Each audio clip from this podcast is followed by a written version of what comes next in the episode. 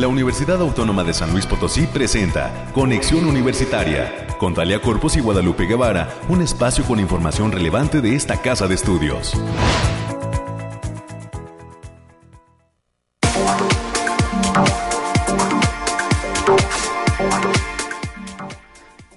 Viernes, viernes 19 de noviembre del 2021. Bienvenidas, bienvenidos a este espacio de conexión universitaria.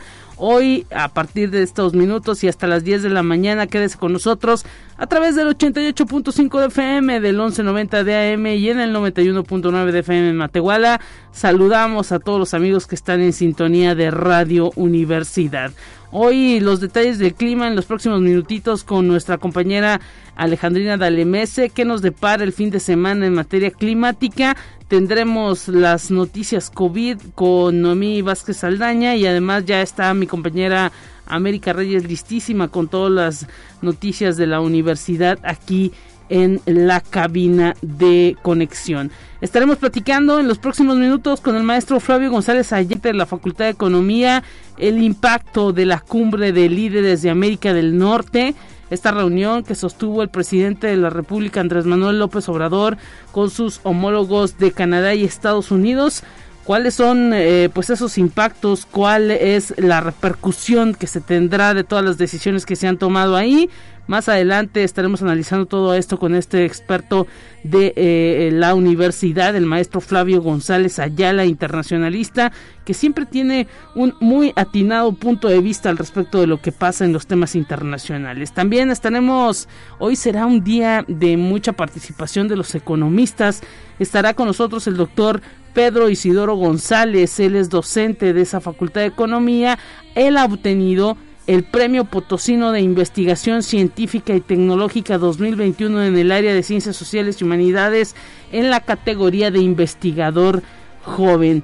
Los eh, pues pormenores de este premio y qué le representa más adelante los tendremos aquí en estos micrófonos. Las noticias nacionales, las noticias de ciencia y para cerrar estaremos platicando con la licenciada Gabriela Alfaro de la División de Difusión Cultural hay una presentación de una obra de teatro eh, escrita por Juan Villoro eh, que se dará el próximo lunes en, eh, la, ah, en el auditorio Rafael Nieto Compeán. Retrato Hablado es la obra que se estará presentando el próximo lunes. Los detalles nos los estará contando Gabriela Faro aquí en estos micrófonos. Es lo que vamos a tener a lo largo de esta hora de transmisión. Le recordamos la línea telefónica 444-826-1347, 444-826-1348. Y en este viernes, antes de que se nos haga tarde, vamos a la información climática. Aire, frío, lluvia o calor. Despeja tus dudas con el pronóstico del clima. Alejandrina, Alejandrina del MS, te saludo con gusto, ya es fin de semana, ¿cómo estás? Muy bien, Lupita, qué gusto saludarte. Aquí te traigo el pronóstico más acertado en nuestro estado para este del 19 al 21 de noviembre, que es este fin de semana. Especificando por zona en el altiplano potosino, estarán con temperaturas máximas de 27 grados centígrados y mínimas de 9, cielos medio nublados con espacios de sol importantes vientos ligeros de 10 kilómetros por hora y posibles ráfagas de 20 kilómetros por hora. No se descarta la formación de, bancos de niebla ligeros, matutinos y continúa el potencial de heladas en zonas de la sierra. En la zona media tendrán temperaturas máximas de 28 grados centígrados y mínimas de 11. Cielos medio nublados con lapsos de sol dispersos pero importantes. Vientos ligeros de 5 kilómetros por hora y posibles ráfagas de 15 kilómetros por hora. No se descartan algunos bancos de niebla en zonas de la sierra y potencial de precipitaciones generalizadas para este viernes. En la Huasteca Potosina se encontrarán con temperaturas máximas de 30 grados centígrados y mínimas de 15. Cielos mayormente nublados con lapsos sol dispersos pero importantes. Vientos ligeros de 5 kilómetros por hora y posibles ráfagas de 15 kilómetros por hora. No se descarta la formación de bancos de niebla matutinos, sobre todo en zonas de la sierra, y potencial de precipitaciones generalizadas para este viernes. Y en la capital potosina se presentarán temperaturas máximas de 25 grados centígrados y mínimas de 7, cielos mayormente despejados con algunos lapsos de nubes dispersas. vientos ligeros con velocidades de 10 kilómetros por hora y posibles ráfagas de 20 kilómetros por hora. No se descarta la formación de bancos de niebla ligeros, sobre todo por la mañana, y eventos de precipitaciones generalizadas para el viernes. Nuestras recomendaciones para estos días, Lupita, es que nos sigamos cuidando, que no bajemos la guardia, que tratemos de salir lo menos posible y que usemos nuestro cubrebocas. Asimismo, avisarles que continúa el factor de radiación ultravioleta a nivel ligero, por lo que se debe considerar no exponerse al sol más de 35 minutos consecutivos en horas de mayor insolación. Las condiciones de formación de bancos de niebla permanecen, sobre todo en las zonas de la sierra, y se presentan las mañanas frías con tardes calientes por la entrada del Frente Frío número 9, el cual viene acompañado de una disminución general de temperatura, así como potencial de precipitaciones, sobre todo para el viernes. Y no se descartan heladas en zonas de la sierra para este fin de semana. Hasta aquí el reporte del clima, Lupita. Que tengas bonito fin de semana. Muchísimas gracias, Alejandrina. Y bueno, pues estará presente la lluvia, así que hay que tomar precauciones. Hasta pronto. Hasta pronto.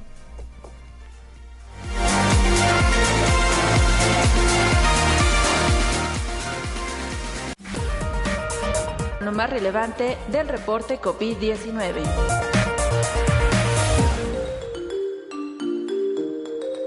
Hola, ¿qué tal? Muy buenos días. Le habla Noemí Vázquez. Espero se encuentre muy bien el día de hoy. Aquí le tenemos la información sobre el coronavirus que surge en el mundo.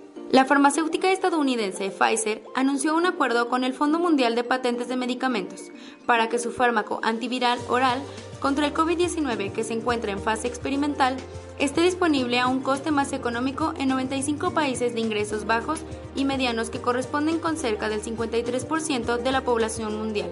Pfizer, que también produce la vacuna contra el coronavirus en el laboratorio alemán BioNTech, comunicó que si su pastilla pasa los ensayos y la aprobación regulatoria, el acuerdo permitirá otorgar sublicencias a fabricantes de medicamentos genéricos calificados para la producción de sus propias versiones del fármaco, bajo el nombre de Paxlovid. Conexión Universitaria. Un lote de 870.381 dosis de vacunas Sinopharm contra el COVID-19 arribó a Argentina. Se espera que lleguen otras 802.419 unidades más del mismo laboratorio, en el marco del mecanismo de distribución COVAX, según informó el Ministerio de Salud del país suramericano. Con esto, Argentina superará los 90.5 millones de vacunas recibidas desde el principio del plan de inoculación que impulsa en todo el territorio del gobierno. De acuerdo a los registros, el 60.2% de la población total ya cuenta con el esquema completo de vacunación. Conexión Universitaria. Las autoridades norcoreanas están transformando una base aérea situada en la frontera con China en una instalación de desinfección para el transporte de carga en un intento por impulsar el comercio con el país vecino, informó el Financial Times con referencia al Centro de Estudios Estratégicos e Internacionales, un think tank, con sede en Washington. Desde el inicio de la pandemia del coronavirus, Corea del Norte cerró las fronteras para prevenir la propagación de la infección desde el exterior. Conexión Universitaria. En Cuba entraron en vigor nuevas medidas de control sanitario para el ingreso al país que excluyen la realización de la prueba PCR en la frontera, informa el Ministerio de Turismo cubano. Este protocolo sí exige a toda persona mayor de 12 años de nacionalidad cubana o extranjera presentar un certificado internacional de vacunación anti-COVID junto con un test PCR negativo realizado dentro de las 72 horas previas al viaje. Esto ha sido todo por hoy, muchas gracias por escucharnos, recuerde seguir las medidas anti-COVID y no dejar de cuidarse. Hasta pronto.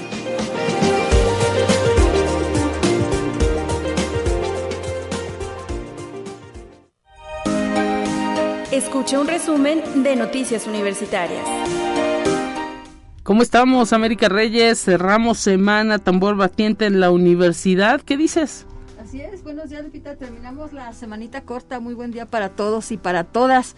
Eh, y hoy se aplica eso de muy buenos y fríos días porque hoy realmente sí están fríos, ¿eh? así que por favor abríguese, abríguese y use su cubrebocas que también además de protegernos contra cualquier infección eh, de COVID también es para protegernos también por cuestiones de gripa y demás.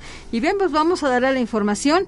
Y la educación en cualquiera de sus niveles es un factor de bienestar social y el bienestar social es uno de los grandes retos de nuestra nación junto con la salud y la seguridad.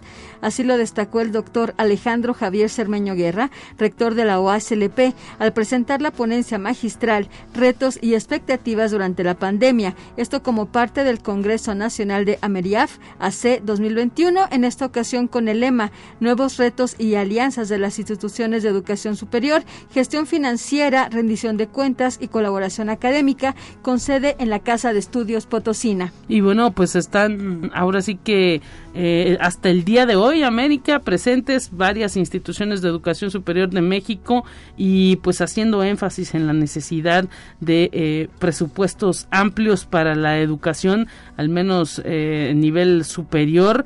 Ya en eh, distintos foros pues se ha venido hablando de la necesidad de pues que haya una claridad no en torno a lo que es esta ley que estará pues haciendo gratuita la educación superior y que pues eh, implique el hecho de otorgar un mayor presupuesto eso que no se va a poder tener del pago de cuotas de colegiaturas pues que se pueda otorgar por parte de los gobiernos tanto estatales como federales para poder pues financiar esa educación que será gratuita. Estaremos pendientes y pues eh, también será muy eh, ahora sí que eh, halagador el hecho de todos los discursos y las pues ideas que se puedan tener para que pues todas las universidades tengan esa fiscalización esa transparencia así como lo ha tenido esta casa de estudios de manera pronta y, pues que esté también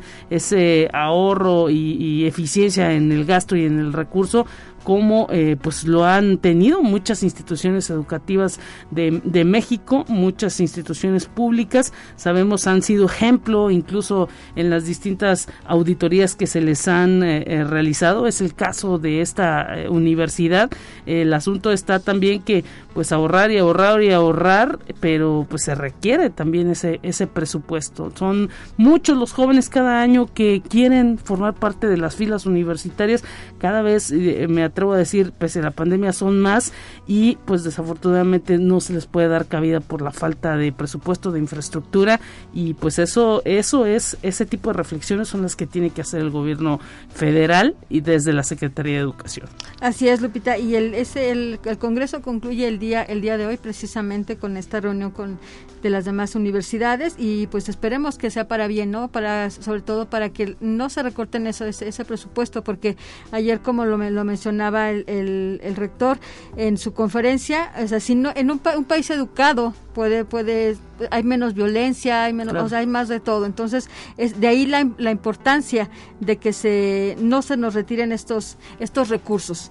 Y bueno, vamos a seguirle con la información. En la División de Estudios de Posgrado de la Facultad de Derecho, abogado Ponciano Arreagaleja, que por cierto hoy es el Día del Abogado Potosino. Saludos a nuestros abrazos. abrazos hasta la Facultad de Derecho y a todos los, los egresados y egresadas de aquella entidad. en esa, aquella entidad invita al Círculo de Discusión Violencia de Género y Activismo en el marco del 25N, en colaboración con Renace, capítulo San Luis Potosí y el Centro Samuel Ruiz de Derechos Humanos. Participan como ponentes la doctora Sara Serna Villagra y las maestras Cecilia García Valdivieso y Melissa Ayala García.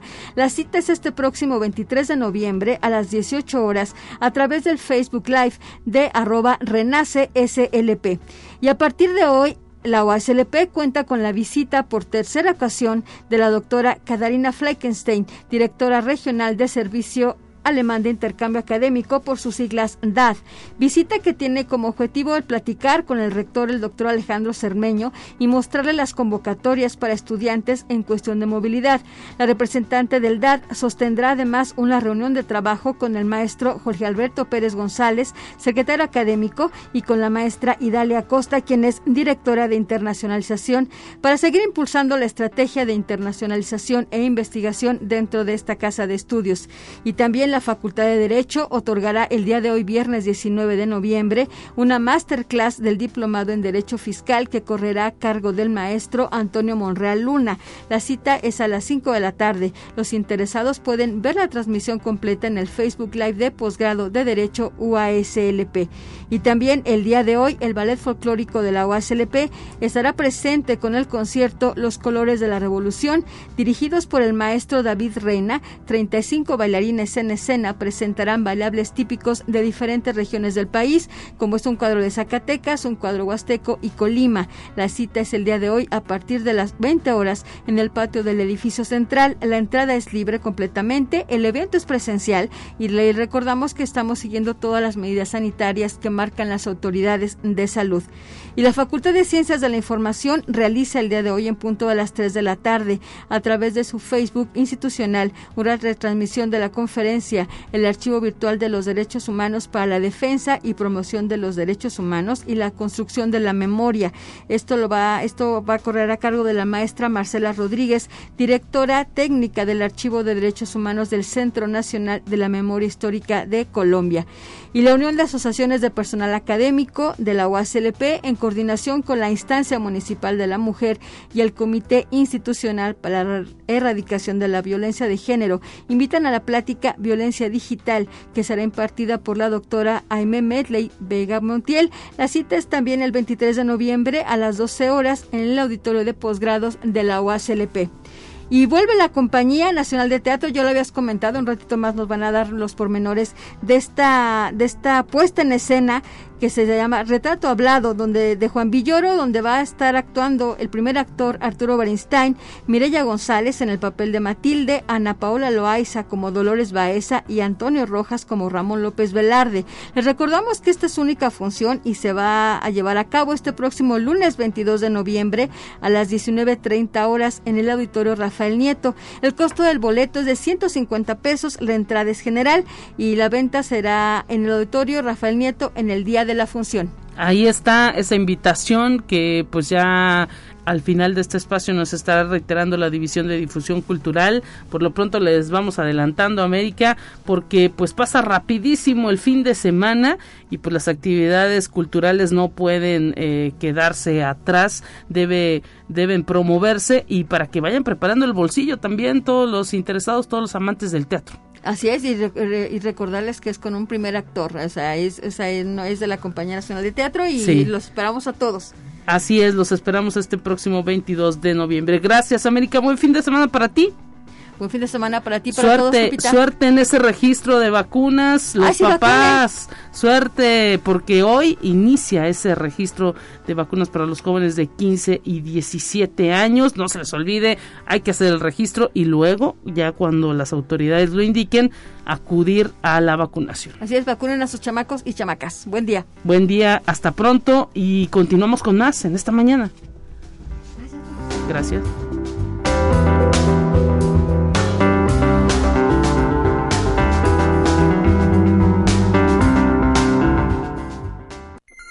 Te presentamos la entrevista del día.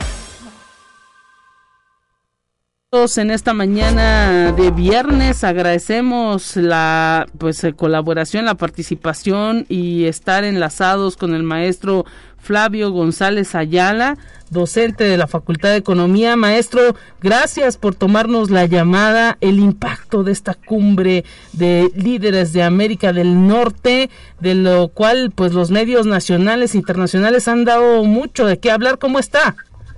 Muy buenos días, Lupita. Me da mucho, mucho gusto saludarte a ti y al auditorio pues escuchándolo sus reflexiones, cómo vio toda esta reunión allá en, Estados Unidos, eh, cuáles fueron los principales acuerdos para los que pues a usted le parecen que son pues positivos para nuestro país.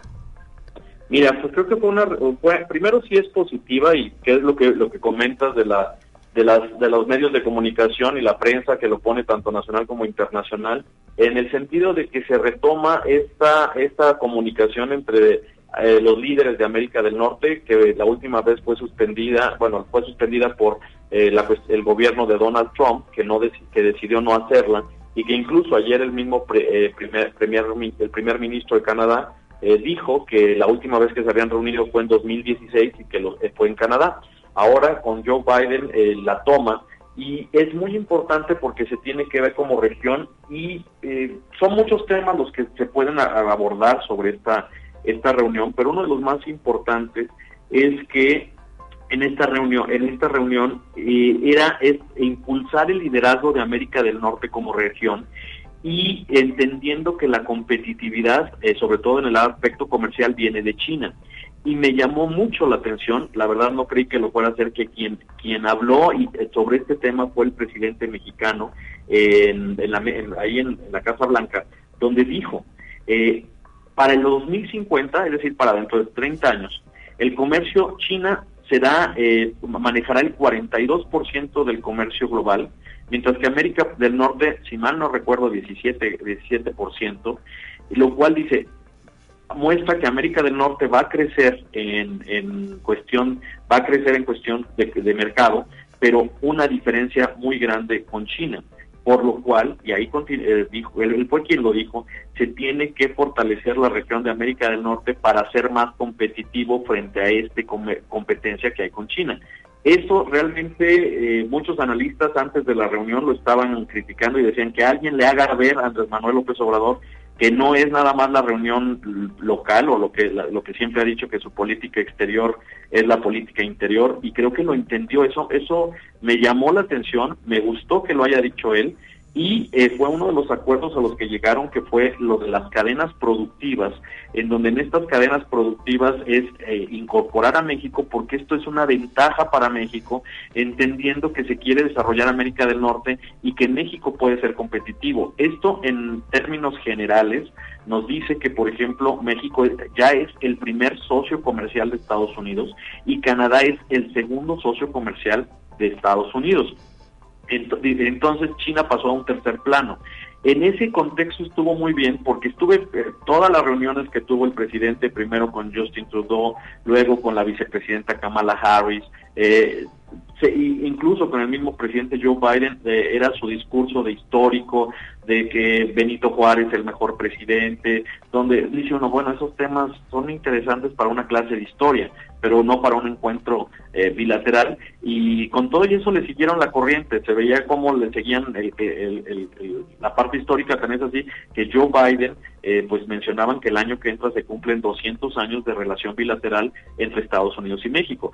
Pero lo, sobre, lo, que sobresale es, fue esa parte de, acuerdo, del discurso que da y en esto eh, hay que hacer un análisis de entendimiento porque muchos temas álgidos, uno de ellos migración, porque hay que entender que eh, la cuestión migratoria le afecta y le pega muy directamente al presidente de Estados Unidos, Joe Biden, porque eh, si Joe Biden, por ser del Partido Demócrata, va en cuestión de, a favor de los derechos humanos, y estos derechos humanos que lleva Joe Biden este, puedo decir que si la frontera México-Estados Unidos se vuelve a llenar con estas caravanas migrantes, no se les da trato digno. Vemos lo que vimos en el periodo de Trump de gente, cantidad de gente del lado mexicano eh, esperando su, su cita para entrar a Estados Unidos esto le puede repercutir incluso con la reelección. No sabemos si se vaya a reelegir, pero para el siguiente candidato demócrata le va a golpear y sobre todo entendiendo que los enemigos de Biden, principalmente Trump,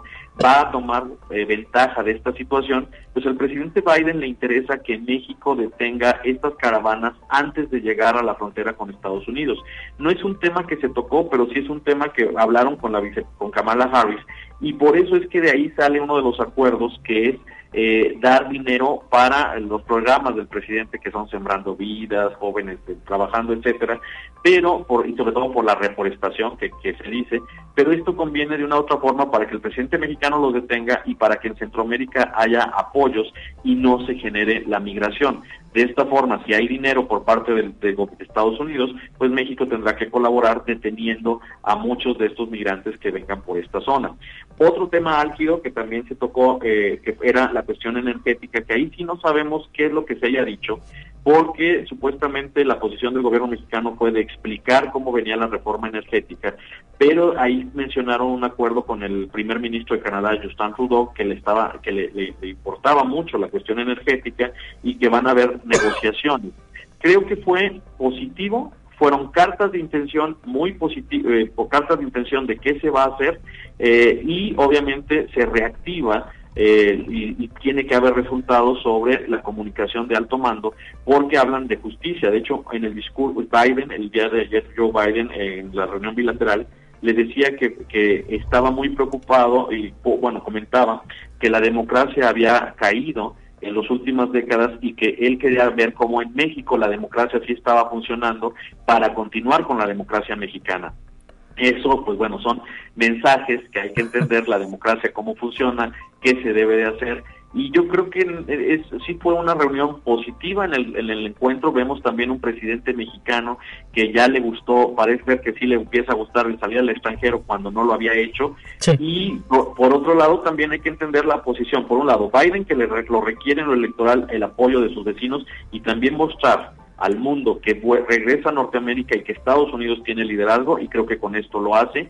Y por otro lado, pues discursos del gobierno mexicano, como antes de irse cuando el presidente mexicano dijo que va a exhibir a los eh, legisladores que no apoyen la cuestión migratoria que está mandando el presidente Biden, donde sí hubo una serie de elogios para el presidente Biden, pero hay dos cosas que yo siempre estoy mencionando. Una, si realmente uno quiere apoyar una ley en Estados Unidos, no es exhibiendo a nadie, porque, por ejemplo, eh, pensar un, senador de Nebraska, un legislador de Nebraska o de Kansas, que donde hay mucho racismo en algunos de estos estados, este, y lo exhiben aquí en México, pues va a decir, vean, a su electorado en Estados Unidos va a decir, qué bueno que, que voten por mí porque vean, yo no apoyo esa reforma migratoria, también es así que allá en México me están poniendo, entonces es una, eh, es un, un arma de doble filo, y por otro lado, los que sí lo están apoyando están viendo la eh, injerencia de México en esa parte y sale contraproducente. Entonces, si uno quiere eh, apoyar una ley, se hace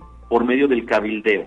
El cabildeo se llega a Estados Unidos, se contrata agencias que cabildean para ver de qué forma hay un intercambio con esos legisladores y con su región y se apoyan.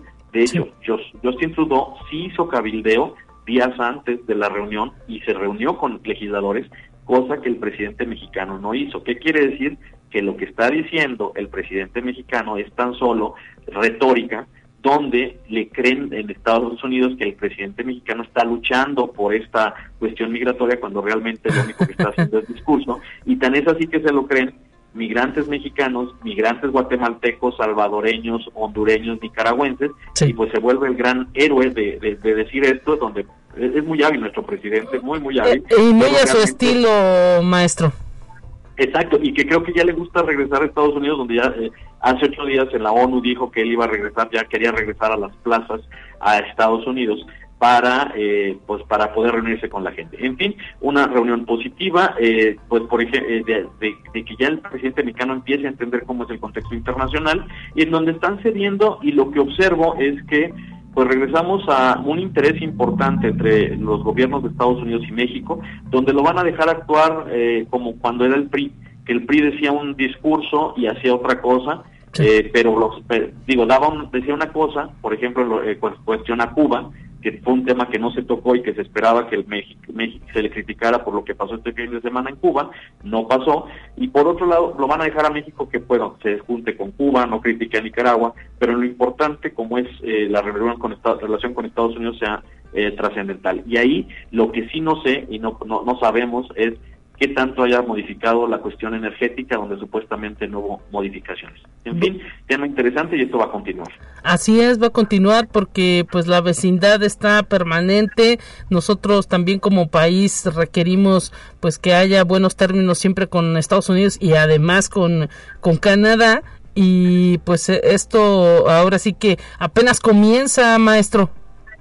Exacto, apenas comienza y ahí va a haber muchos temas en la agenda, sobre todo porque mencionan mucho la cuestión de eh, seguridad. Incluso uno de los temas es ver la cuestión de que no haya también tantas armas en la frontera México-Estados Unidos eh, para que no afecte la violencia de este lado. Y pues creo que esto arranca y en general fue positivo. Eh, vamos a ver repercusiones más adelante, pero no, es, es una cuestión de imagen de Estados Unidos donde creo que el presidente Biden, eh, a pesar de que ya es mayor, de, tiene 79 años, eh, el presidente Biden saben manejar las cosas de una forma política. Algo que es interesante es que no hubo rueda de prensa de los presidentes para no entrar en discordia ni caer en, contradicciones. Eh, esto es, lo manejaron de una forma muy tersa, muy suave, para que no se viera precisamente algunas de las posibles eh, problemas o conflictos que pudiera haber, eh, como el tema de energía, la energía energético y que eh, pues tuviera que haber alguna contradicción. Eso fue lo que pues llama la atención y pues por lo pronto creo que la diplomacia que sabe manejar Biden y también Justin Trudeau que es un muy buen actor fue positiva. Perfecto, pues ahí están esas reflexiones. Estaremos eh, pendientes de lo que pueda venir y le agradecemos todo esto a este comentario tan amplio, maestro eh, González Ayala. Le deseamos eh, pues que todo vaya bien para usted en el ámbito académico y pronto esperemos nuevamente tenerlo en estos micrófonos.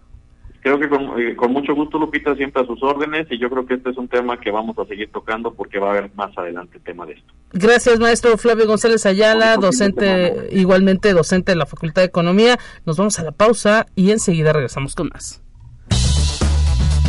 Es momento de ir a un corte. Enseguida volvemos.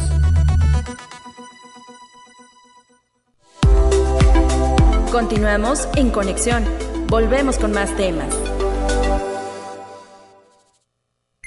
Te presentamos la entrevista del día.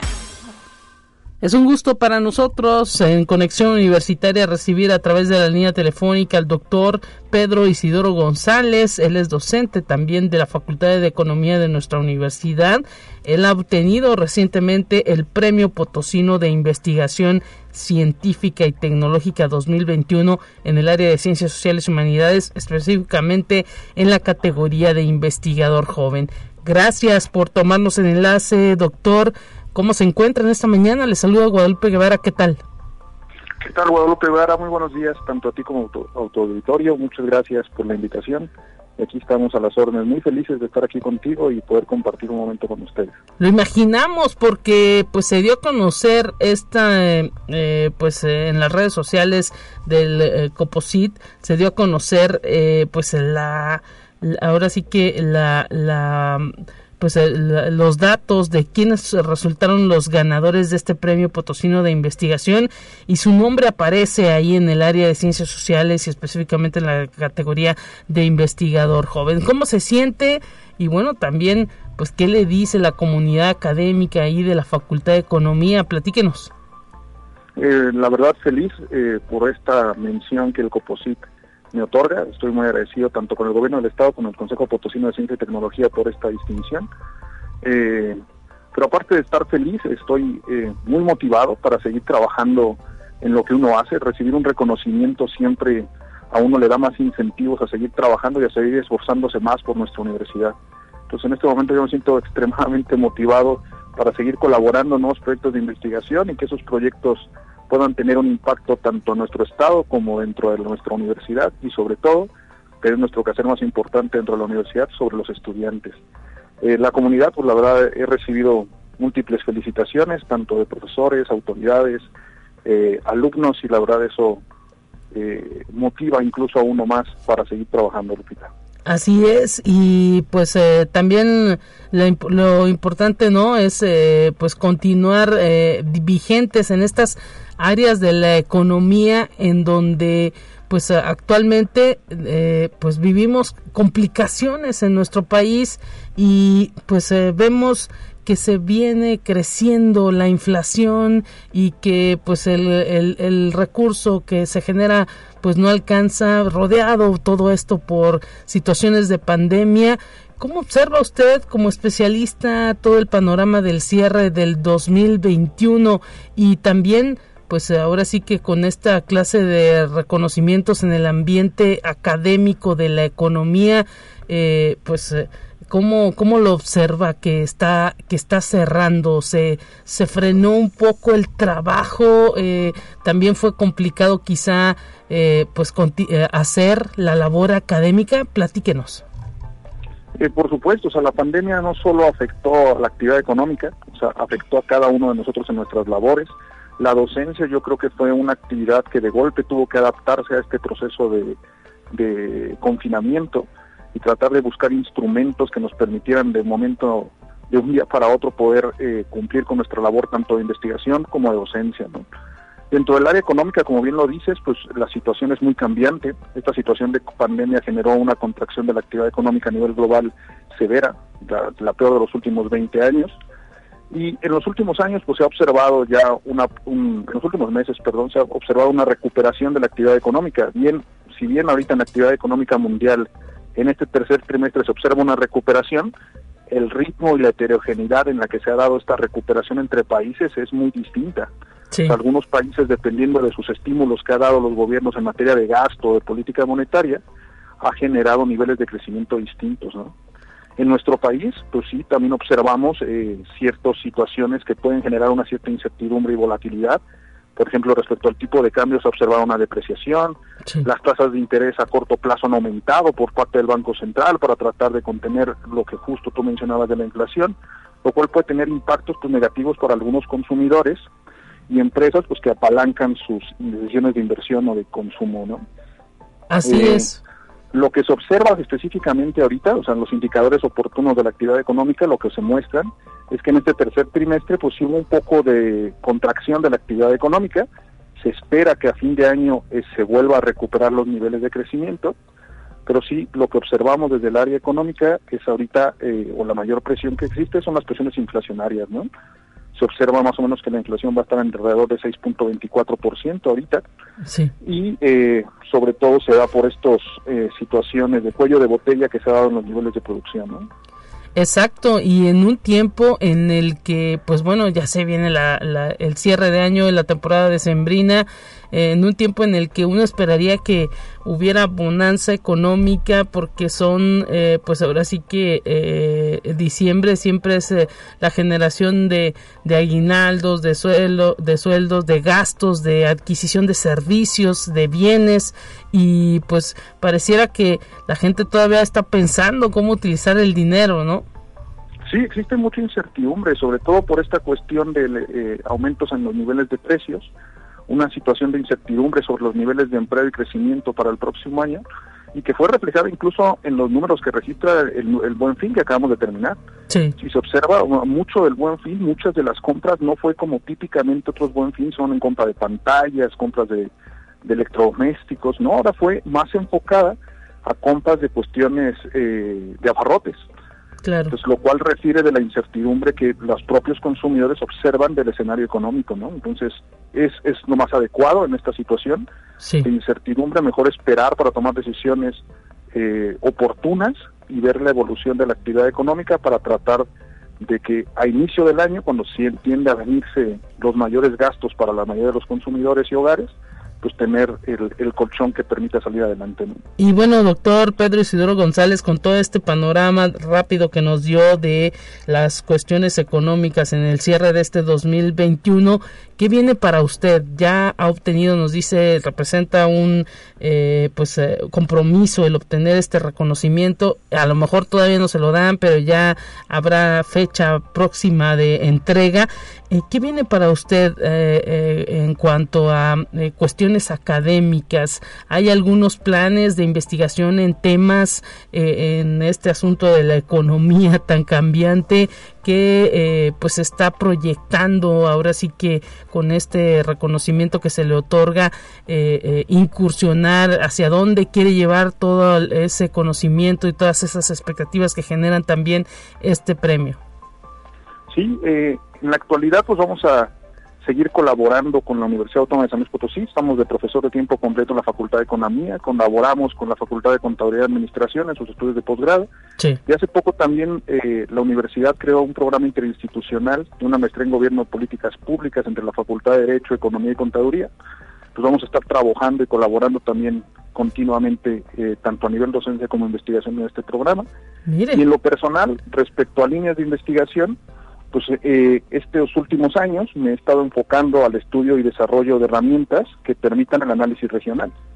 Específicamente lo que nos estamos enfocando es, eh, dada la escasez que a nivel regional existe eh, de información actualizada, pues tratar de obtener datos e indicadores que permitan toma de decisiones de política pública más adecuada. Interesantísimo.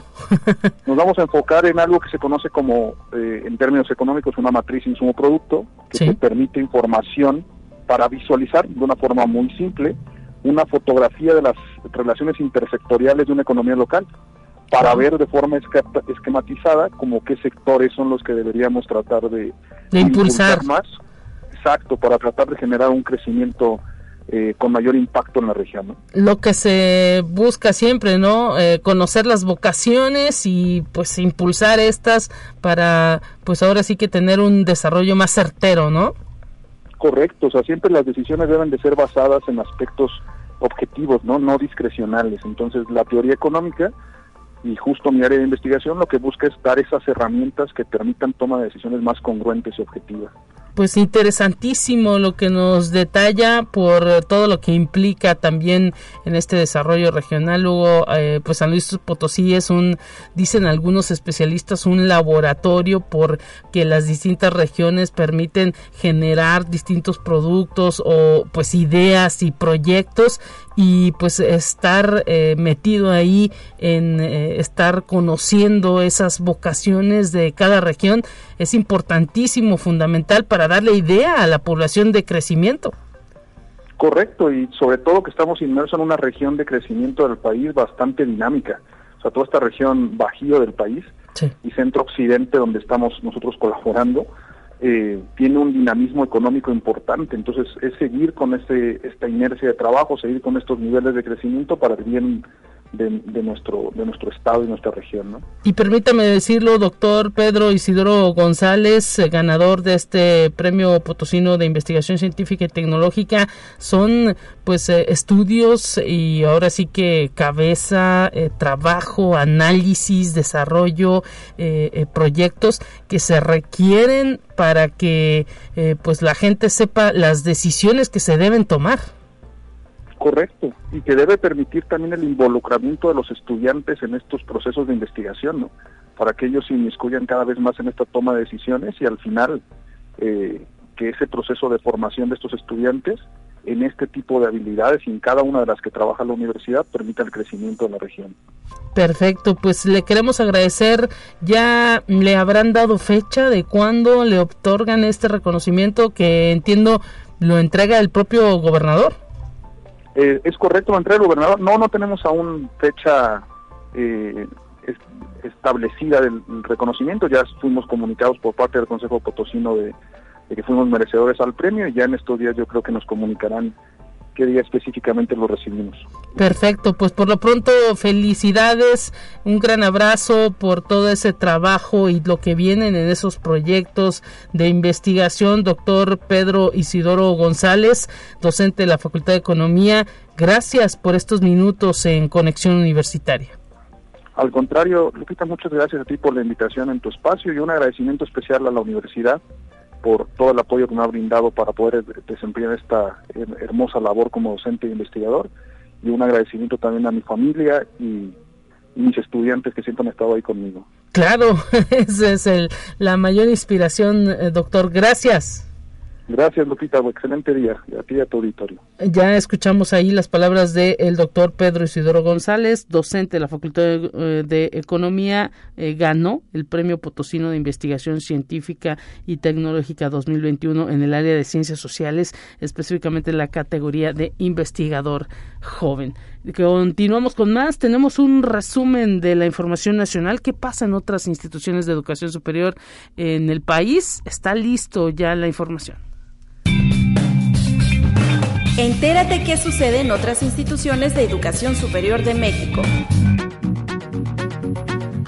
Afinar permanentemente nuestros instrumentos de evaluación educativa permite a la UNAM seguir a la vanguardia en la educación y mejorar su quehacer docente día con día. Así lo afirmó el secretario general Leonardo Lomelí Vanegas en la tercera sesión plenaria del Consejo de Evaluación Educativa, encabezada por el rector Enrique Graue Wichers. Conexión Universitaria. A decir de las autoridades de la UDG, el gobierno de Jalisco propuso el peor presupuesto para la universidad en los últimos 20 años, declaró en rueda de prensa el rector general doctor Ricardo Villanueva Lomelí, quien advierte que la propuesta de presupuesto pone en riesgo la construcción del complejo Tlajomulco, Tlaquepaque y de nuevas preparatorias de Tonalá, Guadalajara y del mismo Tlajomulco. Conexión Universitaria. El rector de la Universidad Autónoma de Coahuila, Salvador Hernández Vélez, presentó en la Infoteca de Ciudad Universitaria de la Unidad Torreón los libros Nora Leticia Rocha, una mujer inquebrantable, de Margarita Solano Abadía, y Anales de Torreón de Jesús Gerardo Sotomayor Garza, ambas obras publicadas por la máxima casa de estudios. El evento tuvo lugar en la Unidad Torreón. Conexión Universitaria. La Facultad de Medicina Humana Dr. Manuel Velasco Suárez, Campus 4 de la Universidad Nacional Autónoma de Chiapas, se posiciona a la vanguardia de la enseñanza de las ciencias médicas básicas, especialmente en el área de morfología, al adquirir equipos de realidad aumentada que simulan estructuras y órganos en alta definición manipulables por los instructores y alumnos. Dicho equipo fue entregado por el rector Carlos Natarén Nandayapa a la comunidad universitaria de la entidad.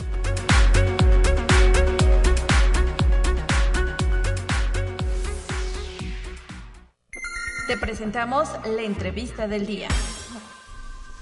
Estamos para el cierre aquí en Conexión Universitaria agradeciendo que esté con nosotros en esta mañana la licenciada Gabriela Alfaro de la División de Difusión Cultural hay una obra de teatro que hay que promover eh, dentro de la comunidad de San Luis Potosí para que acudan al auditorio Rafael Nieto Compeán. Bienvenida Gaby, gracias por estar en estos micrófonos. ¿Cómo estás? Hola Lupita, muy bien, muchas gracias, muy buenos días, muchas gracias por el espacio. Eh, como bien lo dices, para invitar a todo el público, a todo el público potosino a una obra de teatro. Vuelve el teatro, vuelve la Compañía Nacional de Teatro que en, en coproducción con el Colegio Nacional nos traen una obra titulada Retrato Hablado.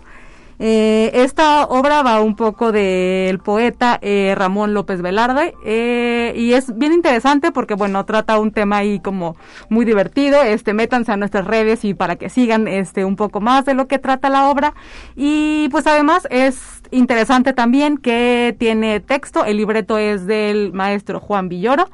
Y además, eh, pues está dirigida y participa también en la actuación el maestro Arturo Beristain. Entonces, pues imagínate, tenemos una gran obra de teatro.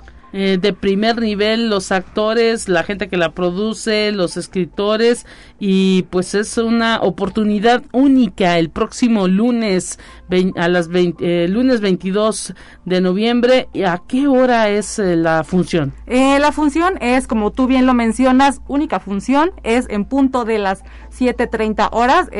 hay que hacer como hincapié en que pues bueno, el teatro es como complicado, que no se permite como estar entrando después, entonces es como también importante resaltar la puntualidad en el tema del teatro, ¿no?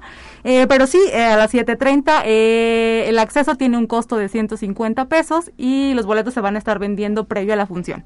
Ahí está, entonces hay que llegar temprano, un poquito antes de las 7.30 para poder ingresar, comprar tu boleto con toda comunidad y pues lograr un, ahora sí que un, lugar privilegiado. Hay que decir que el auditorio Rafael Nieto Compeán pues no es un aforo muy grande y pues estarán tomando todas las medidas sanitarias para eh, poder estar dentro del lugar. Hay que señalar que también la División de Difusión Cultural de esta universidad pues ha estado ahí pendiente de ir eh, llevando poco a poco, ¿no? La, el aforo de, de personas a los distintos lugares, a los distintos eventos culturales, siempre teniendo todas las condiciones que indica el sector salud. Así es, este, como bien lo mencionas, el aforo en esta ocasión es eh, conforme marca las autoridades correspondientes, que para el teatro es de un 70%.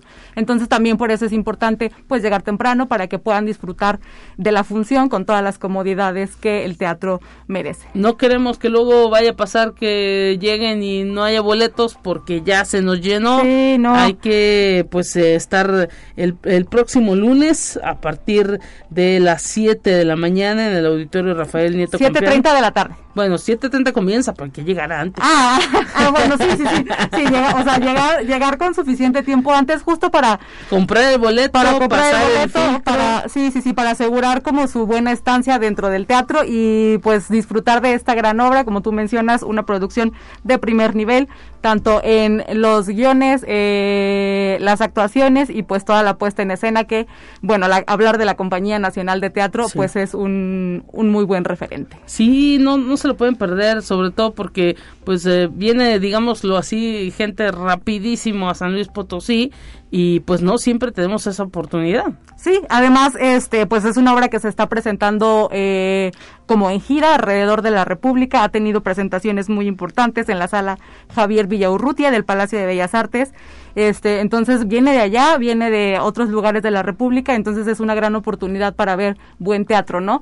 Eh, además, esto que mencionábamos, pues hace ya un rato que no teníamos a la Compañía Nacional de, de Teatro y creo que pues es una buena oportunidad después de todo esto, el tema de la pandemia y todo, regresar con una obra así, pues nos parece fenomenal. Además hay que decir que pues están a costos totalmente accesibles. Claro, la verdad es que sí es eh, un costo accesible como lo mencionas y además pues por el aforo también creo que vale la pena mucho poder disfrutar de esta obra. Ahí está entonces la invitación, la División de Difusión Cultural con grandes actividades para este cierre del mes de noviembre y pues me imagino que también viene todavía mucha preparación para todo lo que implica eh, las cuestiones decembrinas, las cuestiones navideñas, ¿no? Así es, este, por ahí dense una vuelta por nuestras redes, eh, Facebook, Instagram, Twitter o por nuestra página web eh, de difusión cultural eh, para que también estén atentos de todas las actividades y sí, el tema de sembrino siempre es muy importante.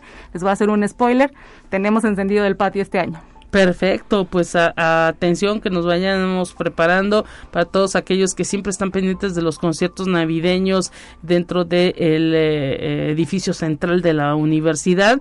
Habrá encendido, ya nos lo ha detallado eh, nuestra compañera Gaby de la División de Difusión Cultural y pues nada más estar pendiente de la fecha y también con todas las medidas sanitarias será eh, llevado a cabo este, este evento. Sí, así es, no olvidemos que pues seguimos en un tema de pandemia y hay hay que cuidar la salud de todos, entonces para nosotros es muy importante este tema de la salud, pero también el acceso a la cultura pues para toda la gente. Y es que han sido un éxito todos los conciertos, el reciente de Axla, los eh, pues también los cafés literarios. Así es. La gente también hay que decirlo eh, se ha comportado perfecto. Sí, la gente ha respondido muy bien, lo cual agradecemos y pues para poder seguir así, para poder seguir teniendo eventos, pues les pedimos y agradecemos su respuesta tan positiva a este tema de los protocolos. Pues Gaby Alfaro, te queremos agradecer y pues que no se pierdan el lunes a la Compañía Nacional de Teatro aquí en el Auditorio Rafael Nieto, ocasión única.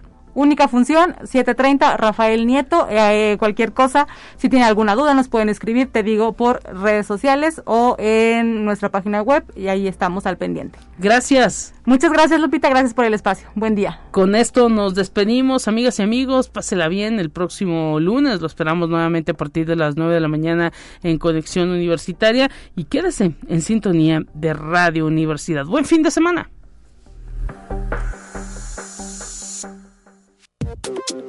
Así avanza la ciencia en el mundo. Descubre investigaciones y hallazgos que hoy son noticia.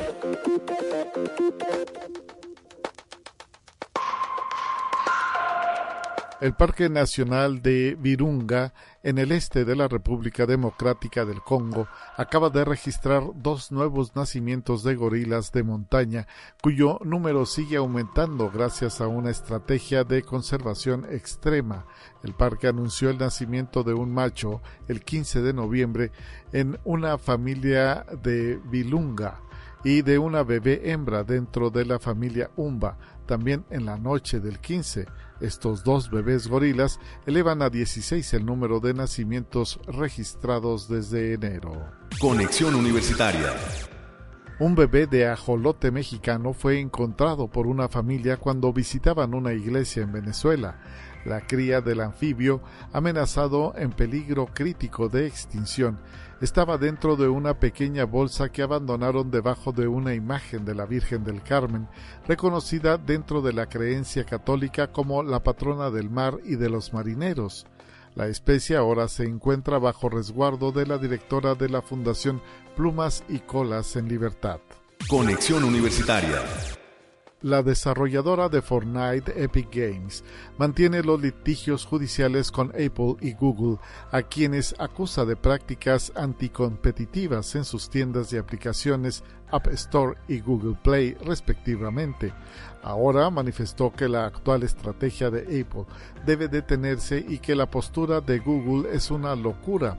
Así lo dijo el CEO de Epic Games, Tim Sweeney con una conferencia de prensa celebrada en Seúl, en Corea del Sur, y recogida por Bloomberg.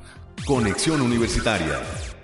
El mes pasado, con una publicidad generalizada y la exorbitante cantidad de 7.7 millones de dólares pagados por un comprador anónimo, el fósil conocido como Big John que en el pasado fue rechazado por los grandes museos de Estados Unidos, se ha convertido en un gran negocio y ha alimentado un debate acalorado entre científicos, subastadores, paleontólogos, comerciantes y terratenientes en los Estados Unidos sobre la venta de fósiles.